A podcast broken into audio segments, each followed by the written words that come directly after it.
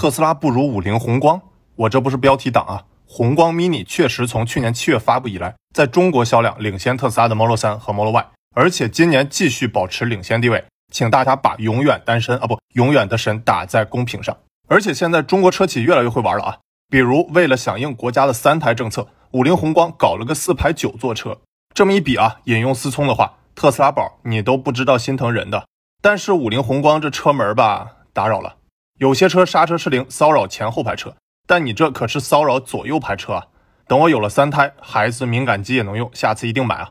不过咱们有一说一，这网曝的五菱三胎车门估计是改装玩笑啊！宏光 mini 的各种改装车确实挺风骚的，有这样、这样，还有这样的，这玩意儿藤原拓海看了都直呼内行啊！不服跑个山！其实不只是五菱宏光，这两年蔚来、理想、小鹏等新势力销量冲的都很猛，而且还整了一手好活。比如前两天我看到小鹏出了个领导队和员工队打篮球赛的视频，优秀员工一记大帽，让董事长去尼玛的篮球梦，感觉这画面怎么这么熟悉呢？难道是在隔空致敬恒大篮球赛员工队险负一分，许家印一百中十五怒砍三十分勇夺 MVP？那今天我就来谈谈中国车才是中国人首选吗？我是小尼唐书记，先说第一点，定语之王，现在中国车真的有那么厉害吗？你肯定看过各种排行榜啊。包括我在开头展示的五菱宏光超越特斯拉，但是我要向大家承认错误啊！开头我说电动车在中国的销量排名，其实是和大家玩了个定语之王的套路游戏啊，做出了对自己有利的排行榜。比如我说上海五角场最爱挖坑的 UP 主排行榜，小丹尼排个前三不为过吧？其实定语之王的套路游戏也是中国各车企爱玩的啊。比如哪怕我是未来的浅 V，也看不过去未来出的高端品牌排行榜了，成交价二十一点二万的红旗都上榜了。但是没把二十五万以上的小鹏和三十二点八万以上的理想放进榜单。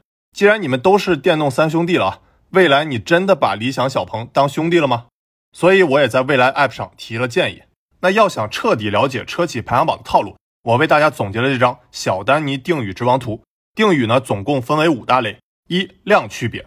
很多人分不清生产量、订单量、销量、交付量和上险量的区别啊。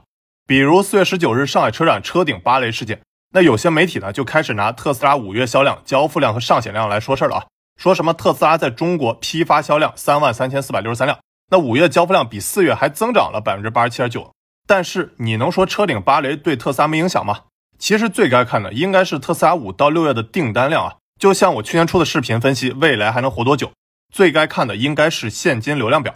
虽然特斯拉没有公布订单量啊，但你可以看新车交付时间去倒推订单量的变化。而销量、交付量、上险量都是有延后效应的，因为是两个月之前的订单才会反映到现在。那如果你真要看影响啊，就要重点去看特斯拉六月之后的中国的销量、交付量和上险量。到时候我再做集啊，算了吧，这坑我不挖也罢。二、地域区别要区分中国、欧洲、美国还是全球的销量啊？比如特斯拉在中国虽然单车型落后五菱宏光，但是我们也要承认一个事实，人家在全球电动车销量还是远远领先的。比如今年一季度，特斯拉交付了近十八点五万辆汽车，基本上是五菱宏光一倍了啊。而蔚来、理想、小鹏电动三兄弟加起来一共四万五千九百七十九台，特斯拉是三兄弟加起来的四倍了啊。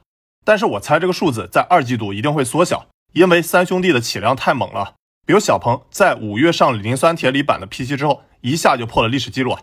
那我们小学二年级都知道，磷酸铁锂版本续航稍低，但价格打折，看来又是省钱等等党的胜利啊。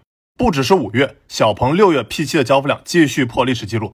要知道 P7 可是直接对标 Model 3的啊，能达到这个水平真不容易。那再加上 G3，小鹏的整体交付量也是历史新高。要知道，小鹏这还是在 G3 改款、P5 等冲量车型还没交付的情况下实现的啊。而且小鹏今年前半年的销量已经超过了去年全年。那我还为大家打探了些小丹尼独家的内部消息啊。我之前在视频里阴阳怪气过，三年前我是初代的 G3 不咋地。但据说呢，这次 G3 的改款变化很大，针对的年轻潮酷、对颜值和个性化特别有追求的用户，比如时尚潮流、美丽的小姐姐。其实我很感兴趣啊。那如果大家跟我一样对小姐姐啊，不对新款 G3 感兴趣，大家可以帮我在评论区艾特小鹏小哥，还是找俩兄弟跟我一起可以试开一下啊。抱歉啊，东哥，反复引用你和兄弟们是我不对。三车型区别包括 SUV、轿车、MPV，还有像极氪零一那种豪华猎装轿跑等等。四动力区别，之前我在讲理想系的视频里就帮大家整理过各种动力细分，感兴趣可以去翻。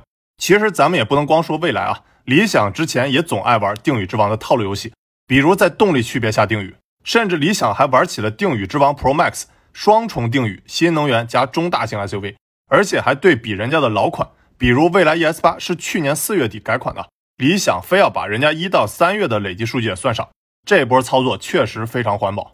最后呢，还有五品类区别，比如之前蔚来的高端品牌还可以改装车、复古车、两轮电动车等等，只有你想不到，没有你定语不了。所以啊，下回你云买车时，一定要看好各种排行榜的背后定语小猫腻，随身带好小丹尼定语之王图。别一看小丹尼是五角场中大型最爱挖坑的 UP 主，就赶紧点赞关注了。咱还是下次一定吧。接着说第二点，中国车做对了啥？虽然我们要承认特斯拉在全球市场电动车销量仍然领先，但这两年的中国车冲得很猛，产品力也是越来越香。那我很赞同一句话啊，当年特斯拉如何拳打传统燃油车的套路，现在被中国新势力们又来了一遍。那到底中国车企做对了什么呢？我寄出这张小丹尼新势力 T 型图啊，类似大家小学二年级就知道的 T 型人才图。那我也是分为横轴和纵轴，横轴代表了定位的差异化，包含了设计语言、价格、车型、用户群、乘坐体验、可改装性等等。那纵轴呢，代表了车链条的补漏，包括了交付、充电、车社群、车周边、本地化服务、公关、危机处理等等啊。当然，你也可以简单理解为横轴代表了车企选择的权利。也对应了我之前讲的定语之王图，比如五菱宏光，无论从设计语言、价格、车型、用户群、乘坐体验和可改装性来说，几乎和特斯拉完全没有交集啊。而纵轴代表车交付前后的运营能力，尤其是本土化的运营能力。比如特斯拉车主社群在中国做就很一般啊。我之前也参加过特斯拉组织的节能驾驶活动，开车堵了一天，吃了个农家乐，在北京郊区大草坪上合了个影，抽了个奖就回家了。体验呢，不能说一般吧。只能说相当差。那未来呢，就想把车主社群的漏给补上。不过坦白说啊，之前我还不是未来车主，都没有体验过。等明年初我拿到车之后，多参加一些未来车主活动，到时候给大家多拍些视频看看啊，到底是真好玩还是自嗨。再比如呢，我看前段时间小鹏最新 OTA 升级，那有些功能还是很炫酷的，比如 VPA 停车场记忆泊车功能。说白了就是你只要把车开进停车场门口，剩下的就交给小鹏来完成。还有个语音变道超车功能，挺逗的啊！当你大喊把前面那车给它超了，小鹏就可以自动帮你完成超车。那我觉得这功能还挺虎的，确实很想试试。感觉这玩意儿不比那二环十三郎还燃。前段时间呢，我看小鹏在北京三里屯新开了家旗舰店，据说是灵感源自于庄子的逍遥游，非常有中国风那味儿啊！我觉得可以算是小鹏品牌升级道路上一次小里程碑啊！整体看上去很有自己的风格，设计语言呢也越来越统一。最关键的是，还请来了小姐姐跳舞。那我还专门问了小鹏的小姐，这么好的活动为啥不叫上我呢？我也想学习艺术。她礼貌性的回答：下次一定。最后说第三点，延续破坏创新啊。我们不只可以用小丹尼新势力 T 型图来分析中国车做对了啥，还可以用延续破坏创新来解释这两年中国新能源车的崛起啊。之前我在苹果视频里就讲过 Christensen 的破坏性创新理论。大意是说呢，破坏性创新是指用那些低端性能差的创新，逐渐满足增长较慢的用户需求。像五菱宏光、小米、拼多多等等，都是具有破坏性创新的属性。甚至连苹果的低端产品线，比如 iPhone SE，英特尔的赛扬处理器，其实也都是具有抵御破坏性创新的作用啊。但是我认为，在新造车领域，由于行业的变化太快了，只是破坏性创新上做文章是远远不够的。大家这两年也都感受到，新势力每年改款换代的进步速度。已经越来越接近前几年手机的迭代速度，比如特斯拉不断降价维权，二零二一年新款理想 ONE 造成的老车主公安危机，其实本质都源于此。而且我认为破坏性创新在红海市场是一个跑马圈地的占坑游戏啊。